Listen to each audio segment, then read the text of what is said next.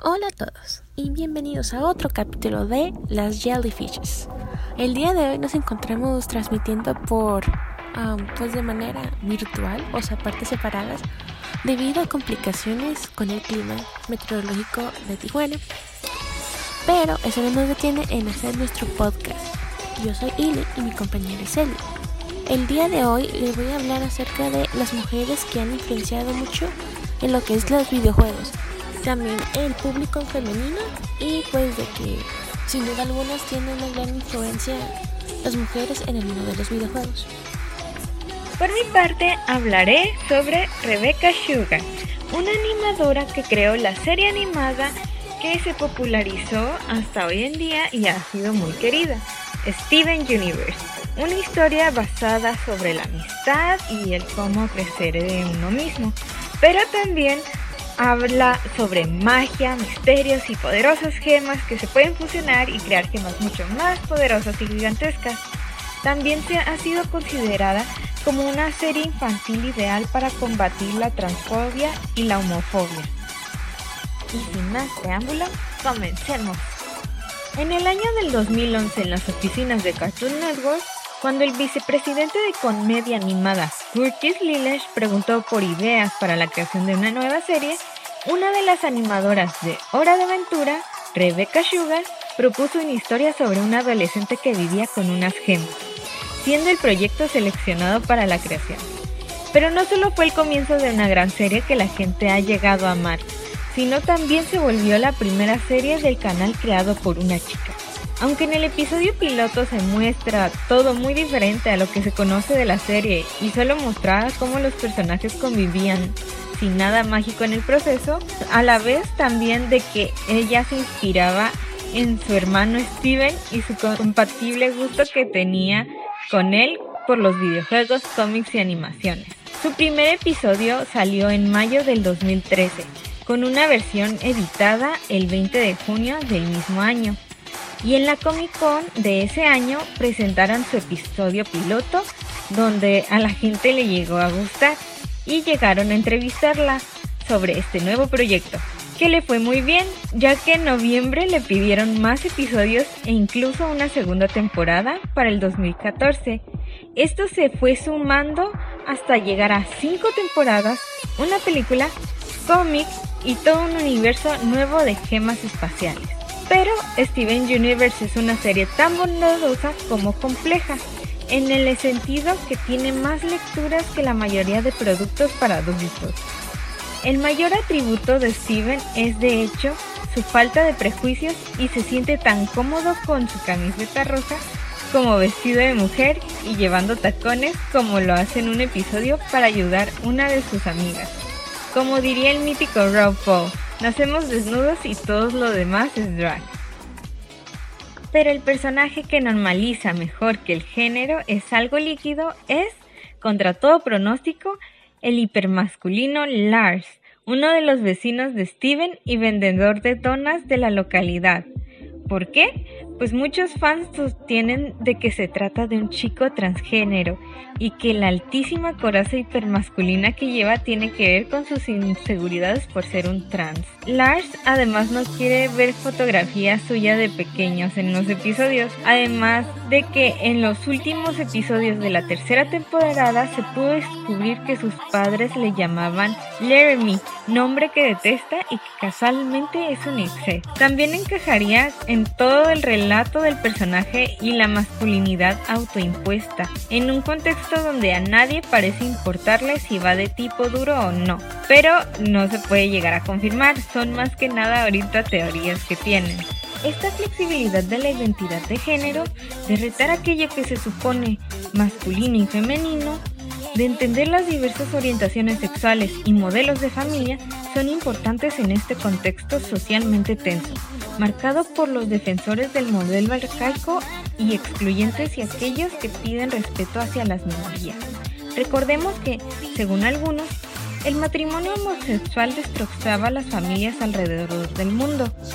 Steven Universe es una serie perfecta para erradicar expresiones como el, de, el sexo débil, para entender que nuestro cuerpo no debe limitarnos como personas, que nadie debe avergonzarse de su orientación sexual o de su identidad de género, que las niñas pueden preferir el color azul y los niños el color rosa sin que comporte absolutamente nada, que no pasa nada por sentirse cómodo y explorar cualquier género como el propio Steven, y que el color de piel no marca el romanticismo. Y la mayor virtud de este universo de animación es que no expone estos temas con una pizarra para que queden claros los puntos de vista comprensivos de la creadora. Ella simplemente expone estas lecturas desde la normalidad absoluta, porque de una manera u otra, lo normal es ser diferente. Buenos y increíbles cambios que se dan gracias a este tipo de personas. Pero no solo ocurre en la animación, sino que también en muchas otras partes. Y en una de estas es en la zona de los videojuegos, que mi compañera Ili les mencionará. Muy bien, ahora voy a empezar a hablar un poquito de historia acerca de cómo fue obteniendo voz la mujer en este mundo de los videojuegos, que durante esta época de los 90 era considerado para muchos que los videojuegos eran solo para hombres.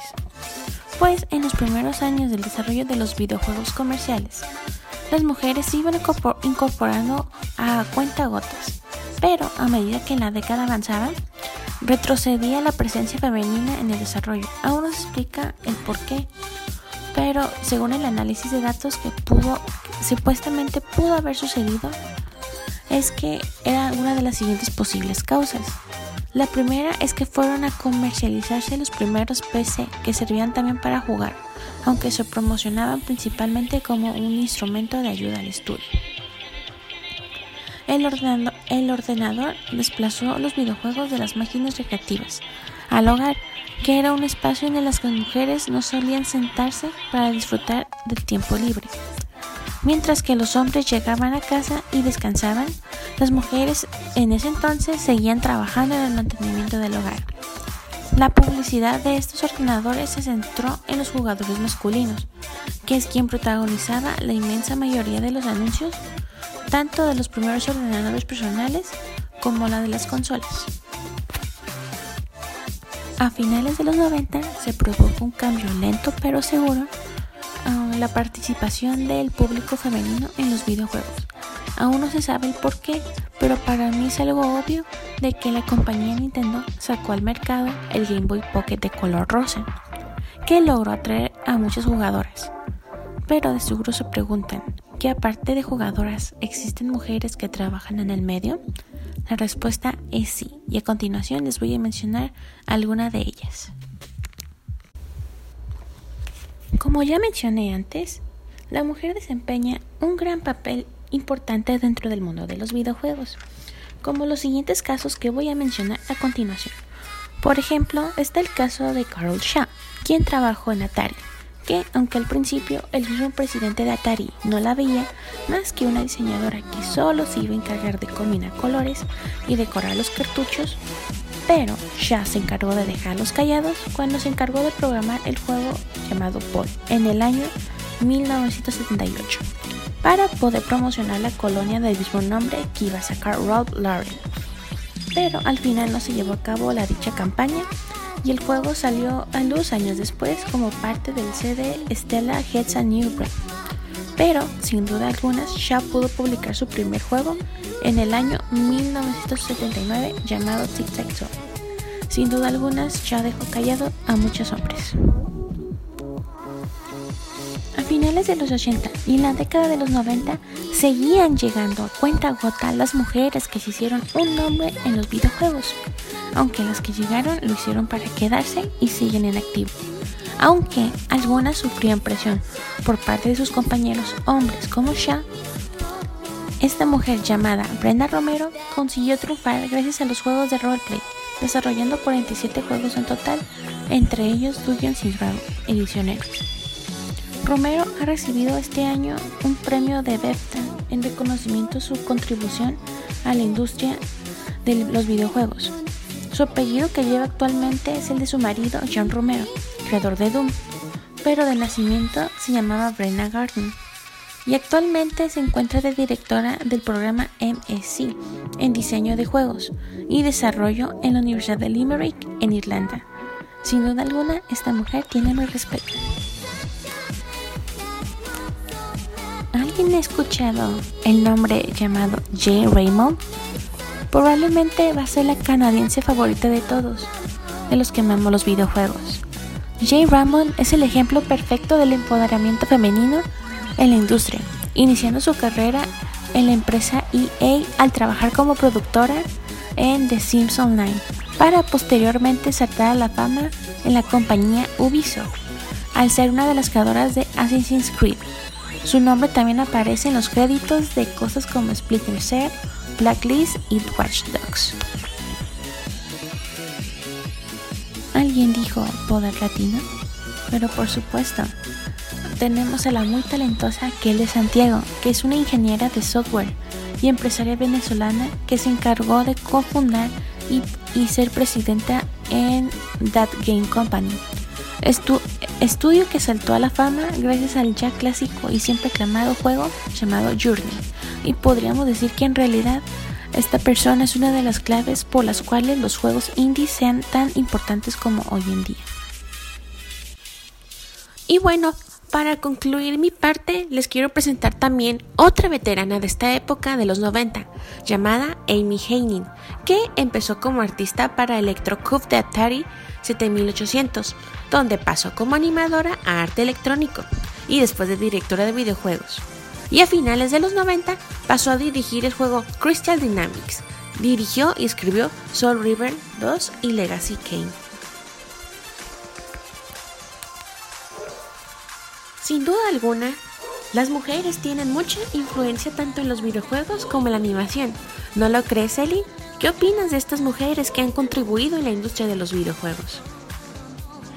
Pues me llamó mucho la atención y la verdad me sorprendió porque nunca había escuchado nada de esto hasta ahorita contigo. en sí, uh, eso sí me, me pareció curioso y la verdad sí me animó un poco a seguir intentando querer hacer animación para videojuegos. Yo por mi parte es que esto fue muy interesante, cómo las mujeres no tenían mucha voz, tanto como la industria de los videojuegos como la animación, pero que a poco a poco se ha ido cambiando el chip. Y pues, como lo mencionamos, sin duda alguna hay un gran poder femenino en todas partes. Y pues en este capítulo creo que fue uno de mis favoritos de investigar, la verdad. Pero llegó el podcast a su fin. En nuestro siguiente capítulo, Eli propuso un tema, que es los musicales dentro de los videojuegos y la animación. La verdad no me ha tocado ver videojuegos como tal que se centran en dicho ámbito, pero eso ya me tocará investigar para contarles en el siguiente capítulo. Y dinos, ¿qué musicales en la animación nos platicarás en el siguiente capítulo? los que tengo ahorita en mente son dos. Uno que es de la vieja escuela, el estilo del diseño de scooby Y el segundo es uno un poco más clásico en mis épocas de chiquita, de Hi Hi Puffy Amiyumi, donde se centran en su banda. Y pues siempre terminan con una canción. Eso sería todo de nuestra parte. Yo soy Eli y somos las Jellyfish. Bye bye.